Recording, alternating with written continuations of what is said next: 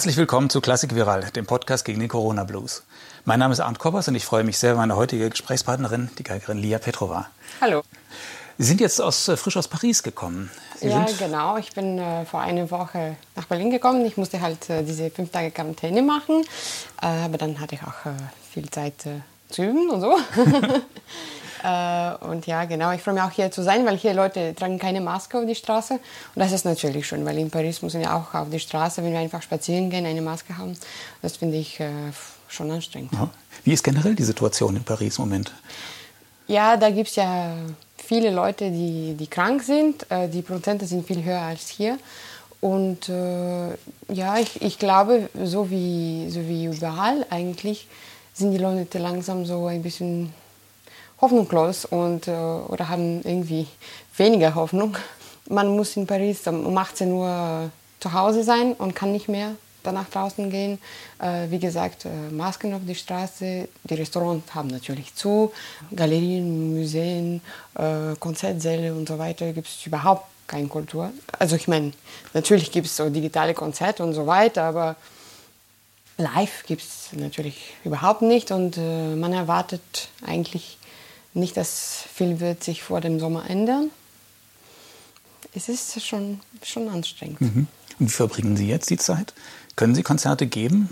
Irgendwo Ja, also, anders auf der Welt? Oder? äh, In Spanien gibt es Konzerte, da habe ich auch ein bisschen gespielt. Und in Bulgarien, ich komme aus Bulgarien und äh, ich habe äh, zum Beispiel im Januar da ein Konzert gespielt. Jetzt nächste Woche habe ich noch zwei Konzerte mit Orchester. Insofern, es gibt schon äh, ein paar Sachen und natürlich gibt es sehr vieles, was äh, digital passiert, so Video, äh, Live-Übersendungen und so.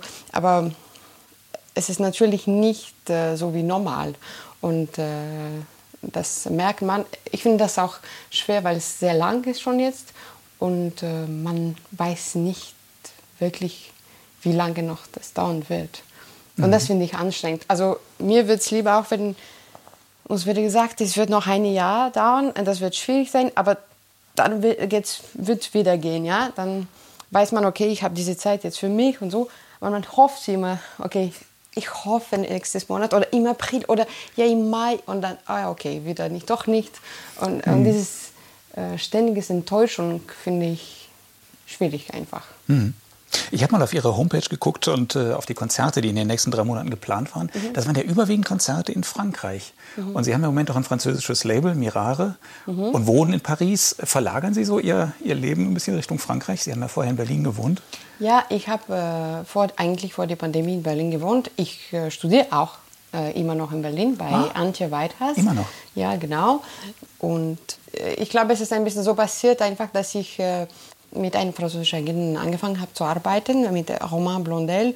Und wahrscheinlich auch ein bisschen deswegen, weil er ist halt äh, super und äh, das wird sich auch ab äh, nächstes Jahr wird natürlich viel sich ändern, aber ich freue mich, dass in so einem Moment, wenn Fahren so kompliziert ist, ich kann äh, auch einfach in Frankreich, wo ich im Moment wohne, einfach spielen und nicht sehr weit reisen müssen, was weil jetzt ist natürlich, das dauert immer so viel, wenn man ein, einfach ein Konzert spielen muss, muss man wenigstens eine Woche äh, hier zum Beispiel in Deutschland ver- verbringen und ich hoffe, das wird dann ab September oder Okto- Oktober ein bisschen anderes sein, weil ich, ich, ich habe schon äh, ein paar Konzerte und ich würde mich freuen, einfach kommen zu können, meine Probe zu machen und dann wieder gehen, wenn ich äh, immer noch in Paris wohnen würde, das weiß ich auch nicht. Wie funktioniert denn im Moment das Studium, wenn Sie sagen, Sie studieren noch? Ja, das ist äh, natürlich äh, auch anders als normalerweise. Ähm, wir machen viel Unterricht äh, mit Zoom. Also ich schicke zum Beispiel eine, ich schicke äh, zu Antje eine Aufnahme, dann höre ich es zu und dann äh, haben- machen wir so einen Zoom-Unterricht. Wir äh, sprechen viel. Natürlich, es ist nicht so wie ein Live-Unterricht und äh, wie alles. Ja, es ist nicht das Gleiche, aber man kann schon viel über Musik le- äh, reden und das ähm, also bei mir nach so einem langen Studium ist auch gut. Ja, ich brauche nicht unbedingt das. Äh, sie zeigt mir, wie man die Geige spielt.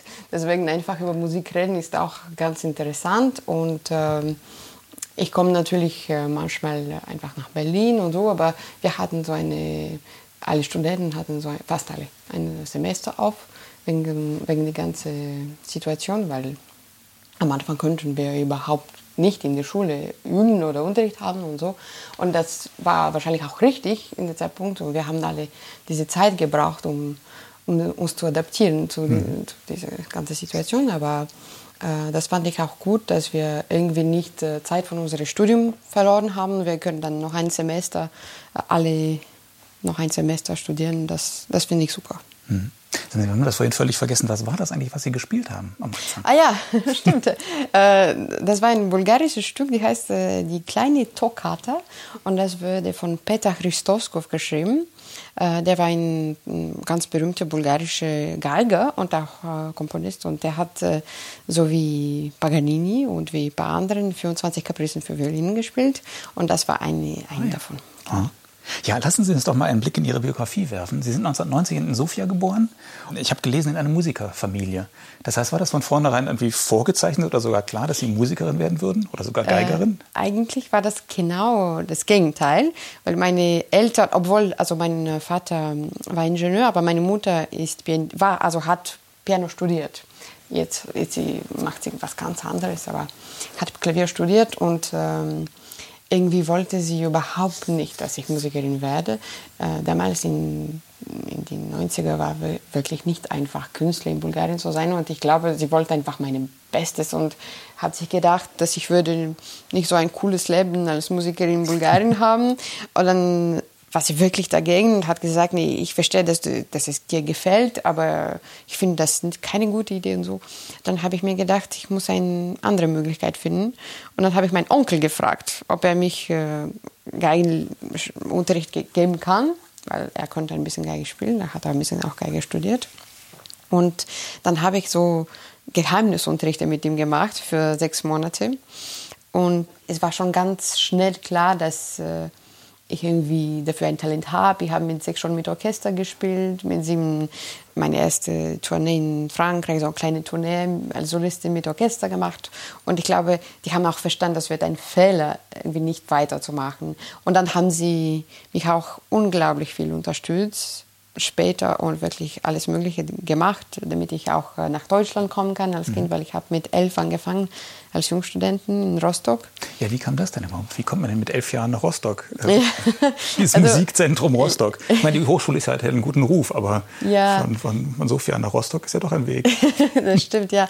Äh, Petro Montiano, mein damaliger Professor, der in Rostock äh, unterrichtet ha hatte und auch in Hamburg eigentlich, ähm, wir haben uns bei meinem Wettbewerb kennengelernt in Bulgarien. Also ich glaube, ich war so neun oder sowas. Es gab eine Masterkurse für alle Teilnehmer nach dem Preisverleihung und äh, ich habe einfach für ihn gespielt. Und äh, es hat mir irgendwie begeistert, äh, wie er ist und wie er seinen Unterricht und so. Und er hat mich auch sehr gemocht und hat gesagt, dass äh, er würde sich freuen, wenn ich nach Deutschland zu ihm komme in seine Klasse ähm, natürlich, ich äh, habe da nicht gewohnt, weil mit elf kann man ja nicht äh, alleine wohnen, mhm. nirgendwo in der Welt. Aus, in der Welt ja. Äh, meine Eltern waren in Bulgarien und ähm, die haben gesagt, wir können jetzt nicht einfach nach Deutschland so umziehen. Das kann ich auch ganz gut verstehen. Und deswegen musste ich äh, jeden Monat äh, reisen, den Flug nehmen, alleine. Und dann äh, hat er mich auf mich äh, am Flughafen gewartet. Und dann habe ich auch äh, bei ihm eigentlich auch übernachtet, bei ihm und seiner Familie in die Hause. Das war so ein bisschen wie meine deutsche Familie am Anfang. Und dann war ich auch ähm, später mit dem Zeit viel in Rostock, weil da, da war auch natürlich ganz lustig mit allen Studenten, die viel älter als ich waren und so. Ähm, das war sehr anstrengend, natürlich, weil also mit elf, ich, ich konnte überhaupt kein Wort auf Deutsch sagen und äh, man ist, fühlt sich ja, relativ alleine, glaube ich, in diesen Jahr, Jahren, wenn man so ohne Eltern ist. Aber ähm, es war auch, äh, ich glaube, super für mich, weil ich habe so eine neue Kultur entdeckt, eine neue Sprache. Irgendwie, das hat mich auch, das war sehr motivierend für mich sicher, so mit äh, viel älteren Leuten zu sein und äh, auch musikalisch einfach sehr, sehr inspirierend. Mhm. Und dann sind Sie ja mit 20 Jahren nach Brüssel gegangen, um zu studieren bei Augustin Dumay. Das ja. ist ja auch ein toller Geiger, der hier in Deutschland total ja. unterschätzt wird und auch ganz selten hier nur auftritt. Wie sind Sie denn an ihn gekommen oder warum sind Sie da hingegangen? Ja, ich habe einfach äh, eine Aufnahme von ihm gehört. Das war ein Zeitpunkt meines Lebens. Ich dachte, ich würde nach New York für ein paar Jahren um mein Studium da weiterzumachen. Aber ich musste ein Jahr warten, wegen diese ganzen Englisch-Tests und so. Und äh, dann habe ich mir gedacht, was mache ich denn mit ein, ein Jahr? Ja, man kann nicht wirklich ein Studium für ein Jahr machen. Es ist wenn, mindestens zwei immer. Und dann habe ich äh, gesehen, dass in Brüssel gibt dieses ähm, Chapelle Musical. Es ist eine ganz besondere Schule. Es ist so ein bisschen wie Kronberg hier in, Deu in Deutschland. Und man kann einfach ein Jahr da machen, so ein paar Meisterkurse und dann weg. und äh, ich habe dann eine Aufnahme von Augustin gehört mit äh, Frank-Sonate und Zigarren und so, wirklich sein Repertoire. Und ich fand das, ich war begeistert, ich fand das so cool und einfach, er spielt so gut, hat mich wirklich beeindruckend und auch seinen Klang und so. Und äh, dachte, super, dann mache ich das. Ich bin dann hingegangen und äh, bin doch bei Ja geblieben und überhaupt nicht nach New York gefahren, weil äh, ich dachte mir, das, äh, es war gut für mich. Es war schon sehr interessant. Also er ist nicht so ein typischer Lehrer, der dich als Schülerin aufbaut und so, aber der ist sehr inspirierend und äh, war schon sehr interessant, besonders französische Musik mit ihm zu machen. Mhm. Er ist ja auch so einer der letzten Repräsentanten dieser französischen Schule als Grimmio-Schüler Ja, und genau. Enkelschüler von War auch Enescu. sein, war auch sein Studenten. Ja. Ja. Ähm, ist, ist das wichtig, auch heute noch für Geiger, diese Traditionslinie? Also ich finde, dass alle, von allen Traditionen kann man was nehmen und äh, insofern äh, es ist schon sicher, dass äh, Augustin, äh, Grumio und so weiter, das war unglaublich, also Grumio war ein unglaublicher Geiger und er auch sehr berühmt für, für bestimmte Sachen. Ich glaube, wenig Leute können bestimmte Sachen so wie er spielen. Und zum Beispiel die ganze, äh, die ganze Tradition mit Isaïe und so, Augustin kann das so gut. Debussy-Sonate, Franck-Sonate und man kann wirklich viel davon lernen über Phrasierung Bogens und äh, über Klang auch und diese typisch französische Klang.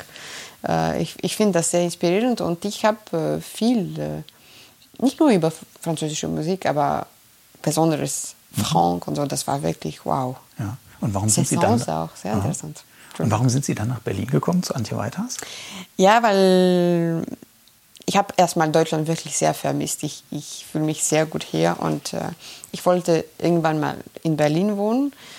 Und auch, weil ich viele Studenten von Dante gehört habe, so bei verschiedenen Wettbewerben oder Konzerten, was weiß ich. Und ich war irgendwie begeistert. Ich dachte mir, dass alle spielen so unterschiedlich, aber auch sehr ehrlich irgendwie. Und äh, das, das hat mich ein bisschen überrascht. Ich habe schon gedacht, dass ein guter Lehrer ist jemand, der irgendwie das Beste aus seinen Studenten rausholt und nicht genau die gleiche Methode für jeden hat. Und ähm, ich habe mir gedacht, dass also es fühlt sich so an, als alle irgendwie unterschiedlich sind. Und sie, sie hat schon super Leute, immer hatte immer eigentlich super Leute bei ihr. Und äh, dann habe ich einfach die Prüfung gemacht und äh, das war das Beste, was ich gemacht habe, glaube ich, weil sie hat mir wirklich unglaublich viel gegeben. Können Sie das sagen, was das so ist? Also ich habe tatsächlich wirklich das Gefühl, jetzt in, in den letzten Jahren, es sind so viele junge Geiger, wo auf der Biografie steht, Sie haben bei Antje Weiter studiert. Das ist Ja. ganz erstaunlich. Was, was macht sie anders? Oder was? Ja, ich glaube, sie ist sehr, also erstmal, sie ist eine unglaubliche Musikerin und sie kennt äh, äh, und hat wirklich eine Sensibilität für Musik, die ja ganz, ganz Besonderes ist. Das ist äh, natürlich eine Sache und sie, es ist auch sehr inspirierend, mit ihr über, einfach über Technik zu reden und über Geigenspiel und wie hält man die Geige und wie spielt man mit diesem Bogen. Und äh, es ist alles sehr interessant, aber was für mich wirklich ganz Besonderes ist, ist ihre Art, irgendwie Leute zu verstehen, zu spüren, was die brauchen und wirklich mit jedem anderes zu sein, im Sinne von was äh, geben, was die Studenten eigentlich brauchen. Geigenspieler, nicht nur Geigenspiel, Musik ist viel über Emotionen auch.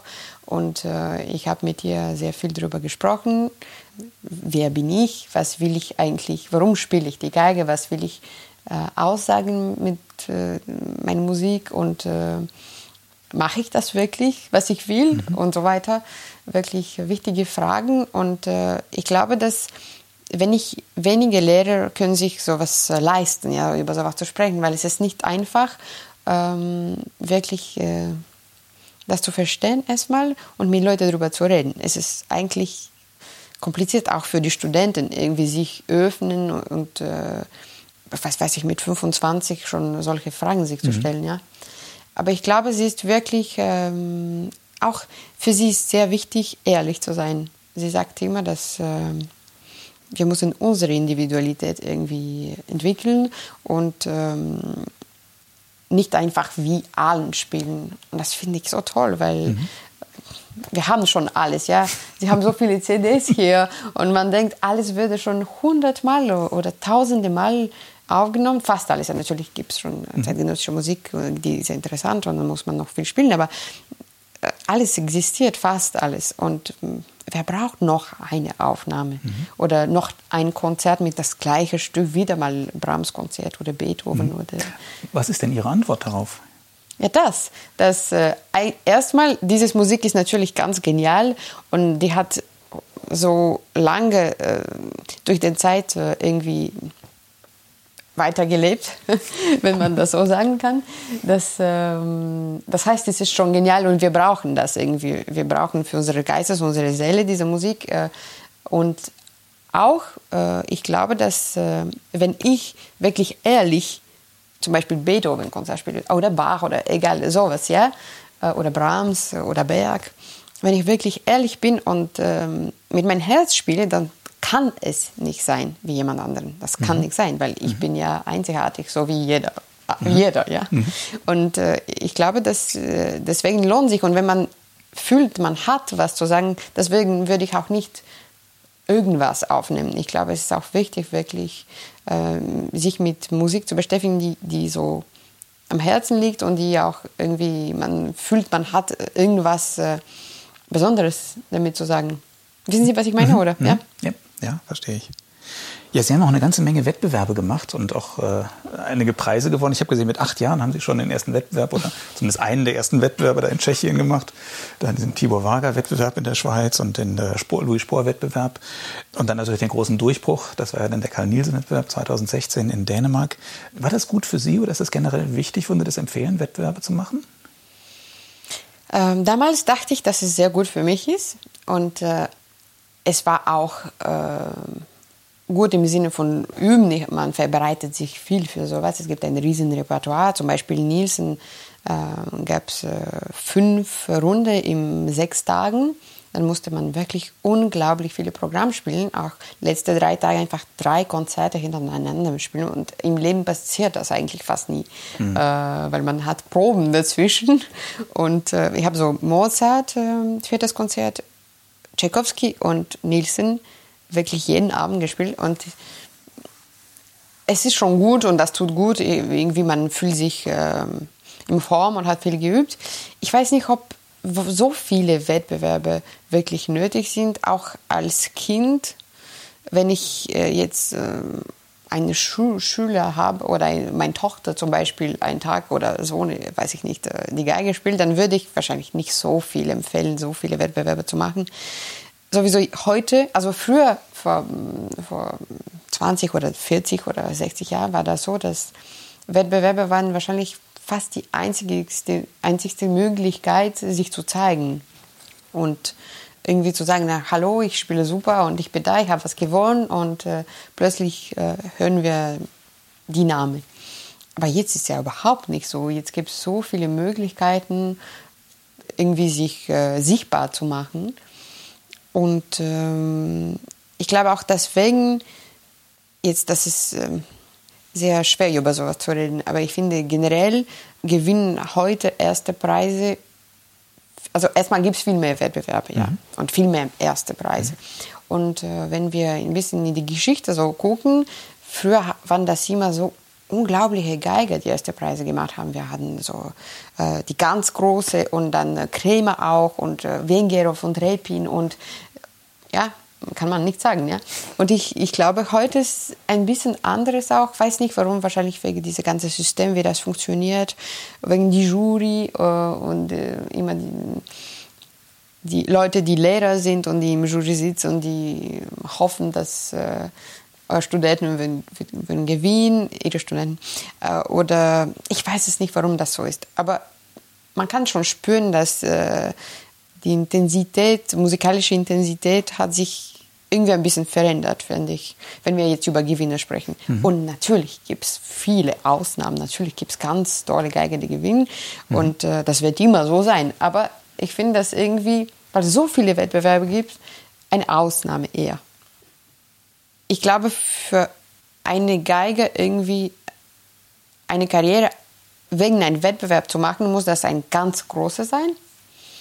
Oder muss man einfach viel, viel, viel äh, daran arbeiten nach dem Wettbewerb, nach dem ersten Preis. Mhm.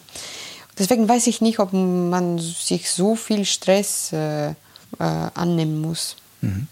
Im Internet ist das ja doch zu sehen, auf YouTube habe ich gesehen, da ist äh, das ganze Nielsen-Konzert, das Sie da spielen, im Finale zu sehen. Können Sie das eigentlich genießen? Sind Sie so ein Bühnenmensch oder ähm, haben Sie noch gute auf Erinnerungen? die Bühne zu spielen, meine Ja, und auch da in so einem Wettbewerb zu spielen ah, ja, Druck. Ah, ja, verstehe. Ja. Ich muss sagen, ich habe Nielsen-Konzert in ganz kurzer Zeit gelernt, so wirklich drei, drei vier Monate. Und äh, jeder Geiger, der Nielsen gespielt hat, weiß auch, wie schwer das mhm. ist. Und äh, schwer, also technisch, aber auch äh, harmonisch ist das ganz ungewöhnlich. Auch für auswendig spielen ist das gar nicht einfach. Und es kann sein, dass ich beim Nielsen schon ein bisschen Stress hatte. Weil ich, ich glaube, ich habe es auch nie davor mit Orchester gespielt. Und wir hatten so ein ganz, äh, eine Probe, ja, ganz, nicht kurz, aber so einfach einmal durchgespielt. Weil es, es ist immer so am Wettbewerb, ja, man kann nicht wirklich zwei, dreimal proben und über, lange über Musik reden mhm. und Interpretation. Und ähm, ich glaube, ich war schon bei, beim Nielsen äh, ich, ich, hatte schon, ich war ein bisschen nervös. Das, das stimmt schon. Ich habe auch Tchaikovsky gespielt. Glaube ich, denn nach davor, also Nielsen war auch das letzte Konzert. Ja, das mhm. war wirklich sechs Tage, fünfmal eine Runde und ganz intensiv. Ich glaube, ich war auch bestimmt ein bisschen müde. Also, also ich war mit mir eigentlich relativ zufrieden, aber ich glaube, dass der Tag davor zum Beispiel mit Tchaikovsky hatte ich viel mehr Spaß, weil ich das Konzert kenne und mhm. äh, habe mich auch gefreut, einfach eine Finale zu spielen und das spürt man natürlich. Mhm. Aber Nielsen ist auch äh, nicht so ein lustiges Musik, also mhm. es ist schon ganz Besonderes von Farben und so, ist wie ein bisschen wie Dänemark, ja. Insofern, ich habe es genossen bestimmt, aber dass ich nicht so haha, ganz lustig war, ist auch nicht schlimm, finde ich. generell normalerweise fühlen Sie sich auf der Bühne sehr wohl? Ja, ich, äh, das ist eine interessante Frage. Ich muss sagen, dass ich äh, liebe, auf die Bühne zu sein und wohl. Ja, ich nehme das sehr ernst. Ja, ich, ich finde, ich habe viel Respekt äh, für was ich mache und ich genieße immer unglaublich viel, auf die Bühne zu sein. Ich bin auch sehr öfter nervös und ich halte das für eine sehr positive Sache. Ich würde, äh, ich hoffe, ich würde nie irgendwie äh, einfach ganz normal so auf die Bühne gehen und äh, denken, dass es noch ein Konzert ist, ja. Ich finde das ganz schön. Das ist eben keine Angst, das ist ein sehr positives Gefühl und äh, ich mag es eigentlich, weil ich, ich will auf die Bühne gehen. Mhm. Ja, ich hab, es ist nicht, dass ich habe irgendwie Angst. Doch, ich will sehr und ich hoffe, das wird jetzt bald. Mhm. Aber ähm, ich glaube, diese Emotionen äh, gibt schon viel Adrenalin. Es ist mhm. schon ein bisschen süchtig. Aber dieser, dieser schönste Moment an so einem Konzertabend, ist das tatsächlich auf der Bühne oder ist es dann hinterher, wenn Sie es geschafft haben und wissen, es war toll? Auf die Bühne. Auf immer der Bühne. auf die Bühne. Immer auf die Bühne. Also natürlich, es kann auch sein, dass es ein schlechtes Konzert gibt klar, und dann klar. man irgendwie einen schlechten Tag hat und dann fühlt man sich überhaupt nicht so gut mhm. und nicht so wohl. Und das ist äh, natürlich jedem, also mir ist das passiert, ich glaube, jeden, mhm. aber ähm, normalerweise schon auf die Bühne. Also es kann mir passieren zum Beispiel, dass ich habe äh, vor ein Jahr nee, vor zwei Jahren jetzt, äh, ein Tournee in Japan gemacht und dann musste ich 20 Mal Campanella von Paganini spielen, auch andere ja. Stücke. Aber zum Beispiel diese Campanella von Paganini, mm, nach dem zweiten Konzert hatte ich irgendwie genug von dem Stück und ich, weiß ich nicht, er hat mich irgendwie gar nicht inspiriert. Und ähm, das hat mir nicht wirklich Spaß gemacht. Also insofern, natürlich, wenn man das Stück zum Beispiel nicht liebt oder irgendwie sich unwohl fühlt heute, das kann passieren, aber generell immer auf die Bühne. Hm. Sie haben auch einen Wettbewerb gewonnen oder einen Preis gewonnen bei der Deutschen Stiftung Musikleben und mhm. haben dann eine Geige bekommen, eine alte italienische Geige von, aus Venedig, für drei Jahre. Wie wichtig ist sowas, dass man solch ein, ein Instrument mal bekommt? Und wie traurig ist es, das dann wieder abzugeben? Das ist unglaublich wichtig, glaube ich, weil das ist ja unsere Stimme, ja. Als, äh, als äh, Geiger ist die Geige halt unsere Stimme mhm. und äh, das ist natürlich ganz ähm, schwierig immer, weil wirklich ganz gute Geigen zu kaufen ist heute sehr schwer, weil die so mhm. unglaublich teuer sind mhm. und werden immer teurer. Aber ähm, ich hatte damit viel Glück. Ich habe äh, dann einen Tononi von der Stiftung bekommen mhm. und konnte drauf so für ähm, eigentlich, ich weiß jetzt nicht genau wie viele Jahre, aber so fünf, äh, fünf oder sechs Jahren spielen. Und das war für mich ganz toll, weil davor habe ich ein ich glaube, ganz so ähm, gute für einen Schüler Geige, aber war, war wirklich was total anderes, ja. Der Unterschied war für mich äh, einfach Hammer. Ich habe auch ein bisschen Zeit gebraucht, so wie immer, sich daran zu gewöhnen, mit, auf die Geige zu spielen. Das ist ja wie eine andere Persönlichkeit, finde ich immer. Und jede Geige spielt man ein bisschen anderes. Ja, weil mhm. natürlich man immer nur Guadagnini spielt mhm. oder immer nur Stradivarius, ja. kann man schon ein mhm. bisschen kennen. Aber trotzdem, jede Geige ist anderes und deswegen lieben wir alle so. Mhm. Und äh, ja, da, die Tononi war meine erste so schöne Geige. Und dann hatte ich, wie gesagt, viel Glück. Ich habe dann einen Goffrila gespielt für, für drei oder vier Jahren. Dann wieder gewechselt für einen Guadagnini für zwei Jahren. Und äh, dann musste ich wieder wechseln. und jetzt spiele ich eine Carlo Bergonzi aus dem 1735 die wird in Cremona. Ich weiß nicht, ob Sie Bergonzi kennen, mhm. weil normalerweise Bergonzi kennen, kennen nicht viele. Er hat nur 50 Geigen gebaut, äh, eigentlich 50 Streichinstrumente gebaut. Und deswegen kennt man nicht so gut, weil mhm. zum Beispiel Stradivarius hat 1000 ja. gebaut. Ja, das mhm. ist halt. Aber der ist äh, ganz äh, sicher in die Top 3 von den Geigebauern. Hat auch in Cremon, äh, in Cremon gebaut und äh, äh nach dem, also war wie ein Schüler von äh, Stradivarius, hat auch sein Atelier, nachdem Stradivarius gestorben ist, hat sein Atelier übernommen und hat äh, bestimmt mit dieses Holz auch, was äh, Stradivarius äh, hatte, gearbeitet und so. Es ist auch eigentlich sehr ähnlich. Und die Geige hat auch einen super Name, die, also ich mag es. Es ist Helios wie in griechischer Mythologie mhm. des äh, Sonnengott, mhm. genau. Und ich finde, das passt zu Digai ganz gut, weil mhm. äh, es hat so einen sonnigen Klang, mhm. die mir unglaublich, äh, äh, ja, es gefällt mir einfach. Und ähm, ich muss sagen, nach dem Guadagnini war schon ein bisschen anstrengend, sich daran zu gewöhnen ich habe die Geige probiert und ich wusste gleich, äh, ich habe das in, äh, in der Philharmonie in Paris, also ein super Saal, auch ganz groß und so. Und ich wusste gleich, dass es ein unglaubliches Instrument ist. Aber am Anfang konnte ich, ich es nicht wirklich spielen. Ich mhm. habe wirklich äh, monatelang gebraucht, um zu lernen, wie spiele ich diese Geige. Also ich rede jetzt über Klang mhm. natürlich ich glaube, jetzt äh, ist fast zwei Jahren. Jetzt mhm. fühle ich mich wohl. Mhm. Aber warum spielen Sie die dann, wenn Sie gemerkt haben, ganz am Anfang, dass es schwierig war? Warum haben Sie nicht ganz schnell gesagt, hm, das ist nicht das Richtige für mich, ich brauche eine andere Geige? ja, das ist halt die Sache. Ich habe wirklich gespürt, das, das ist wo, wenn man verliebt ist, ist es ein bisschen so, ja. Mhm. Man ist verliebt und man oh, denkt, wow, das ist so toll und das wird einfach super sein. Und dann fängt man an, eigentlich zu merken, es gibt man muss einfach viel arbeiten. Mhm. Es, ist, es, wird nicht so von sich allein alles mhm. super. Und ich glaube, mit einer Geige das ist natürlich nicht genauso, aber ein bisschen ähnlich. Ich habe ähm, gerade gemerkt, einfach, dass die Geige unglaublich viel Potenzial hat. Und mhm. äh, den Klang kann mich sehr, ähm, also ich habe es einfach sehr gemocht und äh, ich habe gespürt, dass ich glaube, es ist auch sehr intuitiv. Ich habe einfach gespürt, es ist ein tolles Instrument und es wird mir gut passen. Aber dann musste ich einfach lernen. Das erste Konzert, ähm, ich weiß nicht, wo war das, aber irgendjemand im Publikum hat mich schon gekannt und hat, ist gekommen und hat gefragt, warum hast du die Geige gewechselt eigentlich? Also, die Geige, deine Geige davor war so viel besser. Und, so, und ich, ich war so traurig. Ich dachte, ich weiß doch, dass diese Geige kann besser klingen. So.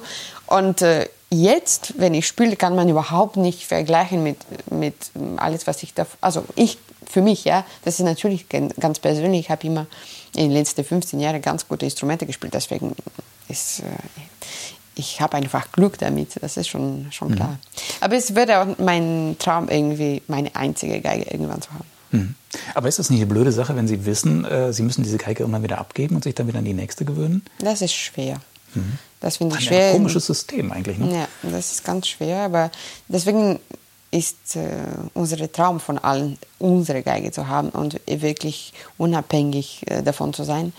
Aber ähm, man muss es wahrscheinlich einfach akzeptieren. Mhm. Und es gibt viele schöne Instrumente.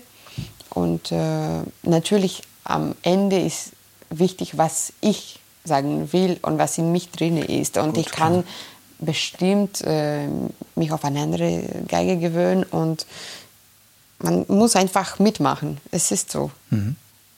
Nochmal zurück zu dem Nielsen-Wettbewerb. Mhm. Hat sich da für Sie wirklich das Leben geändert? Schon ein bisschen, ja. Schon ein bisschen. Ich glaube, Leute, die dich äh, irgendwie, erstmal Leute, die dich kennen schon und äh, wissen, dass du irgendwie gut die Geige spielen kannst und so eine gute Musikerin bist, ähm, nachdem du einen Wettbewerb gewonnen hast, plötzlich haben die so Lust, dich einzuladen, ja. Mhm. Und äh, du bist genauso äh, oder fast, ja. Du hast nicht, du spielst nicht viel besser oder anderes als vor dem Wettbewerb, der eine Woche gedauert hat. Aber irgendwie äh, trauen sich Leute mehr, dich einzuladen. Und äh, ich hatte auch die Möglichkeit, eine CD aufzunehmen. Mhm. Meine erste CD mit Orchester war das, mhm. mit Nielsen und äh, Prokofiev, erstes mhm. Konzert. Das war auch äh, eine super Erfahrung für mich. Und habe auch äh, schon mehrere Konzerte mit äh, Nikolai Schepp-Snyder gespielt, weil er ist mhm. auch äh, Dirigenten mhm. ist, so wie Sie wissen natürlich. Mhm. Und, ich habe eine tolle ähm, Einspielung von ihm, von Nielsen hier im Regal. Ja, finde ich auch ganz toll. und ähm, ich habe auch mit ihm Konzerte gespielt und das war auch super, weil er ist einfach ein sehr interessanter Musiker und auch eine sehr interessante Persönlichkeit. Es ist wirklich intelligent und es ist äh, inspirierend, mit ihm, zu, mit ihm zu arbeiten. Und also es hat, hat schon was äh, beigebracht und ich hatte es gut, irgendwie war eine gute Erfahrung für mich. Mhm. Und wenn dann so die, die, die Orchesternamen prominenter werden und die Dirigentennamen werden ja auch immer, immer größer, immer besser, macht das Musizieren dann auch mehr Spaß? Also ist das wirklich auch ein Qualitätszuwachs oder ist es einfach nur so, dass die Städte größer werden, die Säle werden größer, das Publikum wird größer? Oder also, merken Sie auch, dass das Musizieren irgendwie interessanter wird, spannender wird? Also ich, ich glaube, dass in äh, ganz äh, kleine Städte gibt es super Orchester und manchmal in große Städte nicht so, mhm. ja. Aber ähm, äh, natürlich die Idee, glaube ich, von, meine Idee von Karriere, äh, so mhm. Karriere, ja, Career, mhm. ähm, ist irgendwie immer auf ein besserem Niveau Musik machen zu können.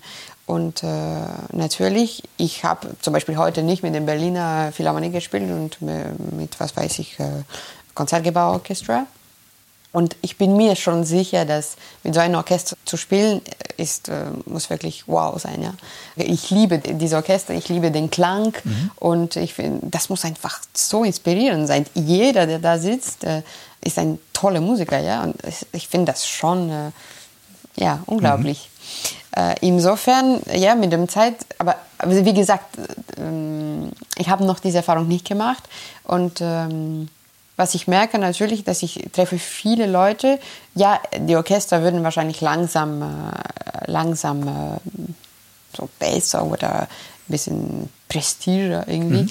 Aber ähm, es gibt einfach sehr äh, Musiker, so wie mit Leuten, mit denen man gut passt und sich gut versteht und irgendwie die dieselbe Sprache spricht und äh, andere, die sehr berühmt sind oder irgendwie haben was ganz Interessantes zu sagen, aber man, es funktioniert einfach nicht. Mhm. Und äh, ich weiß nicht, ob das äh, wirklich äh, mit, äh, irgendwas mit Karriere zu tun hat. Mhm. Sie haben gerade schon gesagt, und dann haben Sie die erste Orchester-CD aufgenommen. Nielsen war ja wahrscheinlich mhm. Teil des Deals irgendwie, ne, weil mhm. Sie den Nielsen-Wettbewerb gewonnen haben. Warum dann Prokofjew das erste? Ja, ich habe irgendwie, erstmal liebe ich das Konzert, das ist ähm, nur ein Grund. Ich habe auch, ich fand irgendwie ganz äh, Besonderes, dass beide Konzerte sind fast in gleicher Zeit geschrieben und die sind so unterschiedlich, ja, Nielsen und äh, äh Prokofjew, die haben, ich, ich weiß jetzt, ihn, ich habe das nicht mehr im Kopf, aber ich glaube so neun Jahre oder sowas, oder wirklich der gleiche mhm. Zeitpunkt. Mhm. Und äh, ich finde, dass ähm, es begeistert mich einfach, wie unterschiedlich das Leben auch in Russland und in, in Dänemark war. Das, man denkt einfach verschiedene Planeten. Ja? Mhm. Und äh, ja, ich habe darüber ein bisschen gedacht. Die haben auch beides irgendwas so ganz äh, mehr, Märchenhaftes, finde ich. Etwas ganz was? Wie ein Märchen, mhm. Märchen, mhm. ja, märchenhaft, mhm. sagt man das nicht? Ja, doch, märchenhaft, doch? ich das noch Märchenhaftes, genau. Märchenhaft. Ja, mhm. vielen Dank. Und ähm, hat mich irgendwie inspiriert. Was die beide verbindet oder was so ungewöhnlich ist, wenn man es vergleicht mit diesem Standard in großen äh, romantischen Violinkonzerten, sie haben einen ganz anderen Anfang. Nicht? Der Nielsen ja mit diesem einen Tutti-Schlag und dann ist ja. ja fast wie eine Kadenz die, die, die Solo-Geige. Und beim äh, Prokofjew ist das ja auch. Das, ähm, es beginnt erst mit einem langsamen Satz und dann sofort mit der Melodie, sofort übernimmt mhm. die Geige das Kommando. Sonst bei diesen großen äh, Konzerten, die man kennt, beginnt erstmal das Orchester. Ja. Und Sie stehen ja. als Solistin vorne und warten ja, erstmal zwei, stimmt, drei Minuten. Wie ist das? Was ist Ihnen lieber? Sofort loszulegen oder erstmal in dem Klang zu baden und so langsam reinzukommen? Ja, so. Äh ich kann nicht sagen, dass ich eine mir lieber ist. Zum Beispiel mit Beethoven-Konzert ist immer so Besonderes, weil von einer Seite hat man diese unglaubliche Tutti, das ist eigentlich Beethovens wie eine Symphonie, ja? mit so obligato Violinstimme.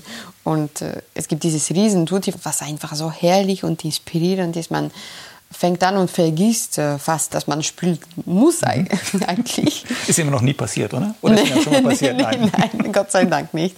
Aber ähm, man will eigentlich gerne sich auch ein bisschen einspielen können, weil es fängt mit äh, Oktaven ja, und dann ja. ist es schon äh, und man hört alles äh, wirklich gut. Es ist äh, so transparent irgendwie.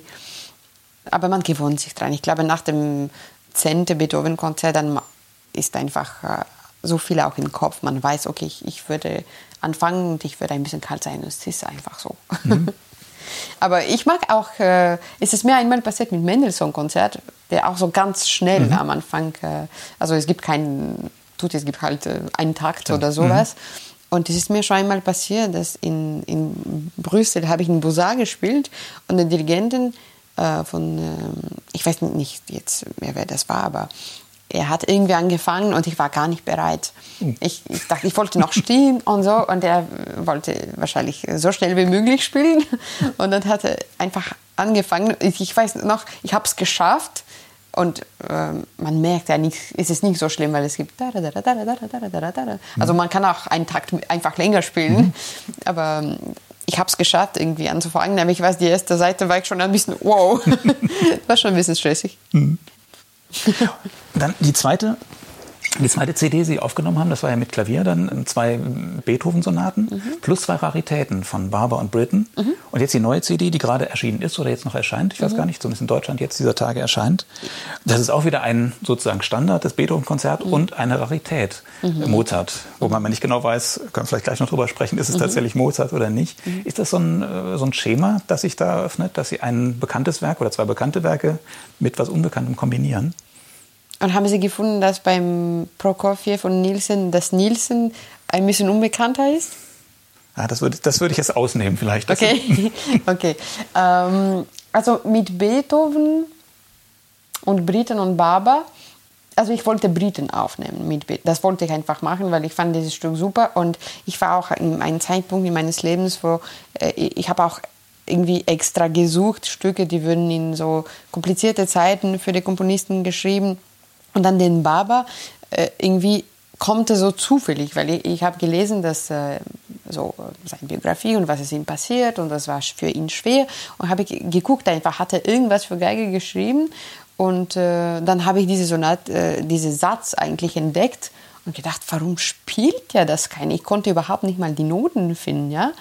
Und ähm, habe nur nur eine kleine Aufnahme so irgendwo auf einen was, was ich irgendwo im Internet äh, gehört und ich fand das einfach toll, aber äh, kannte gar nicht. Und deswegen wollte ich es machen, weil ich dachte mir, man muss das hören. Und ich glaube genauso mit Mozart. Aber ich habe nicht extra gesucht, irgendwas, was äh, äh, nicht berühmt ist. Ja? Das, mit dem Mozart ist das, war das so, also mit äh, Beethoven, Mozart, meine letzte CD. Ich wollte Beethoven am Anfang aufnehmen eigentlich hatte ich ganz verschiedene Pläne, sollte normalerweise russische Musik aufnehmen und dann hat die ganze Pandemie angefangen und ich dachte mir, okay, äh, womit will ich mich wirklich beschäftigen jetzt? Ich werde viel Zeit haben. Ich wusste nicht, dass es so lange mhm. dauern wird natürlich, aber ich dachte mir so ein paar Monate und äh, gleich äh, so sechs Monate vor der Aufnahme war das, weil ich habe im September aufgenommen. Und ich dachte mir, das ist einfach äh, perfekt. Was will ich denn wirklich aufnehmen? Womit will ich mich in so einer Zeit beschäftigen? Und dann ähm, kam die Idee, Beethoven zu machen, was ich auch sehr viel gespielt habe. Ich, ich habe mich auch einfach mit, nicht nur mit seinem Violinkonzert, aber auch mit äh, seinem Kammermusikrepertoire viel beschäftigt, als ich ein Festival in Frankreich organisiert habe letztes Jahr. Das war so ein Beethoven-Fest, äh, Parisien hieß das. Mhm.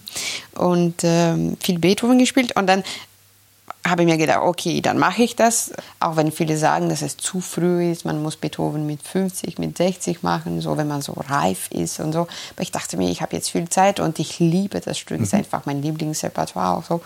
Und äh, ich will es machen und äh, ich werde es auch machen.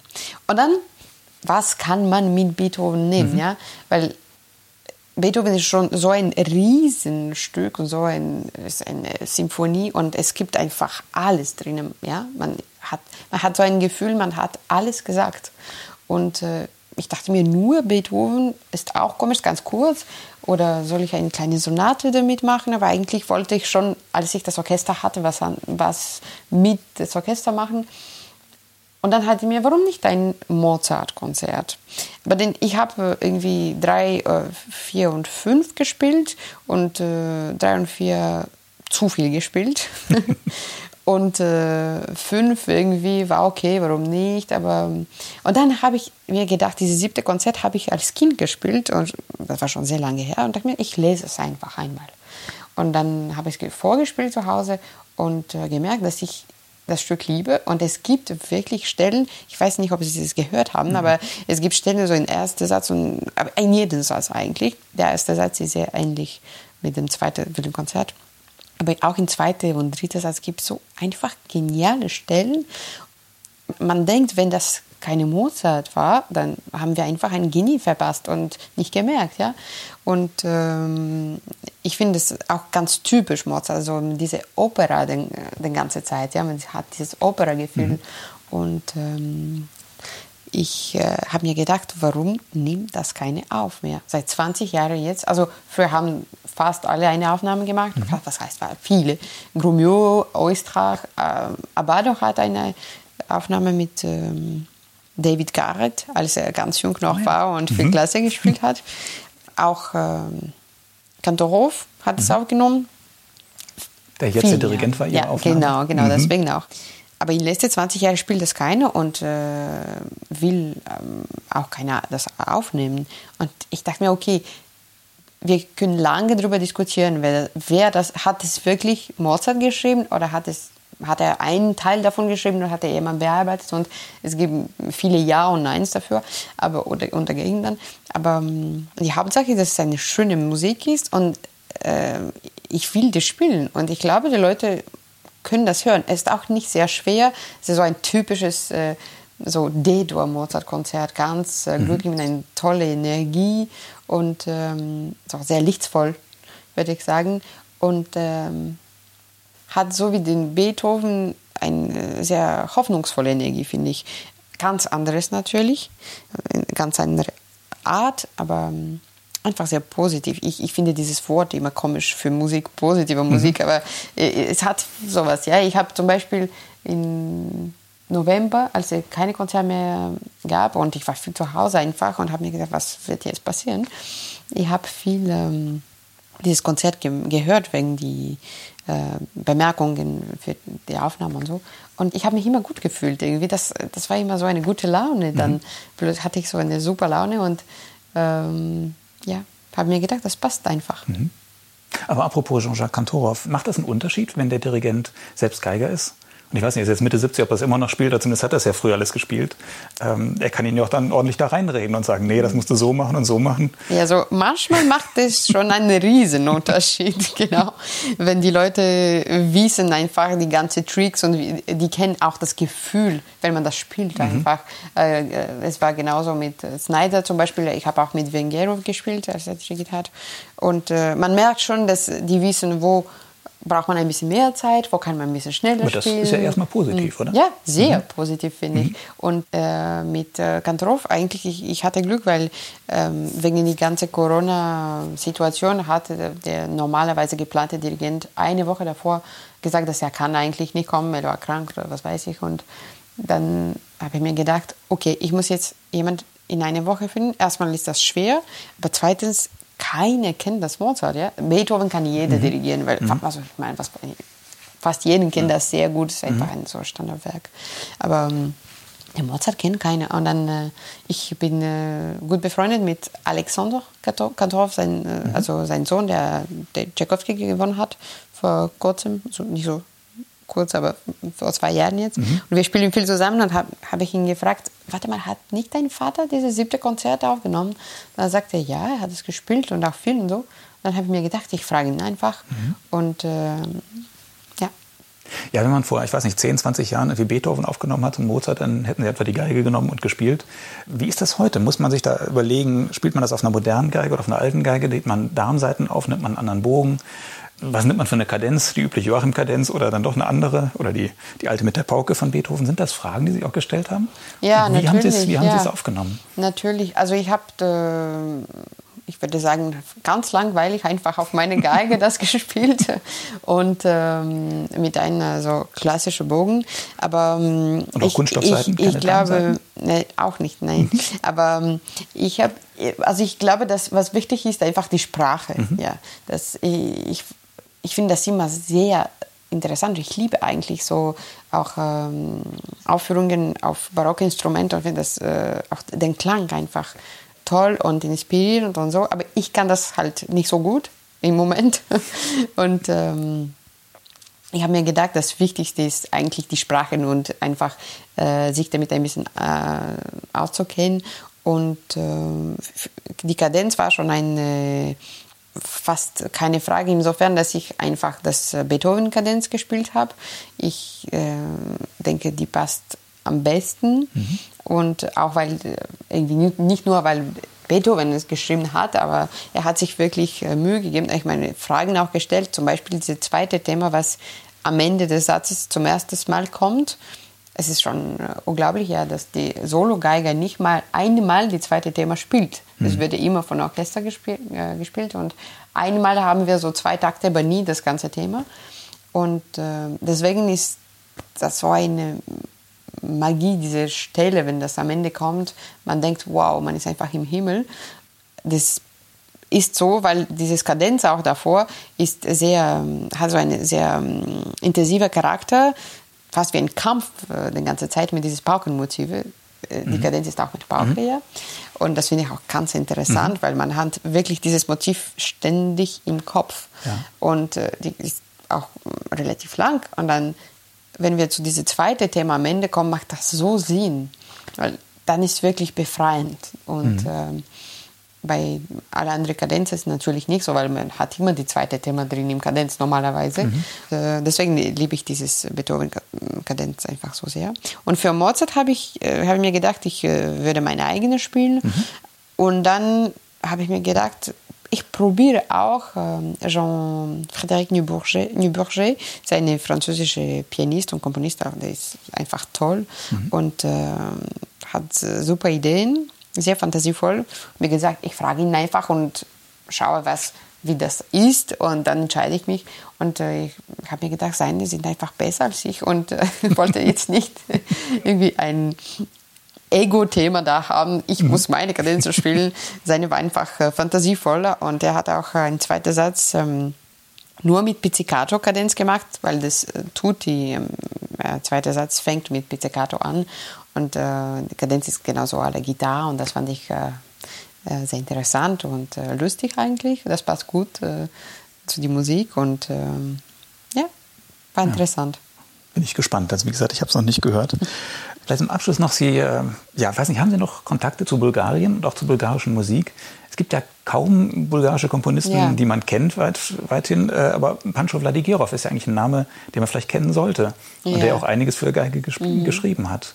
Ja, spielen Sie von ihm was oder werden Sie von ihm was spielen? Ja, ich habe äh, natürlich äh, so seine, ich habe seine Violinkonzerte nicht gespielt und das äh, ist ein Ziel. Also ich würde mhm. das schon machen in den nächsten Jahren, das habe ich mich entschieden. Aber ich habe zum Beispiel, der hat so ein ganz berühmtes Stück, äh, Vardar heißt das. Das äh, ist wahrscheinlich die berühmteste Stück, mhm. was er geschrieben hat. Und ähm, äh, auch virtuose Stücke, die so dieses Folkmotive haben ähm, und Folkrhythmen. Und es ist, es ist schon äh, interessant. Eigentlich gibt es heute mehr und mehr bulgarische Komponisten, so wie zum Beispiel äh, ähm, Georgi Arnudov oder äh, Marin Goleminov, der, der ist eigentlich äh, schon gestorben, der hat einfach tolle Musik geschrieben auch.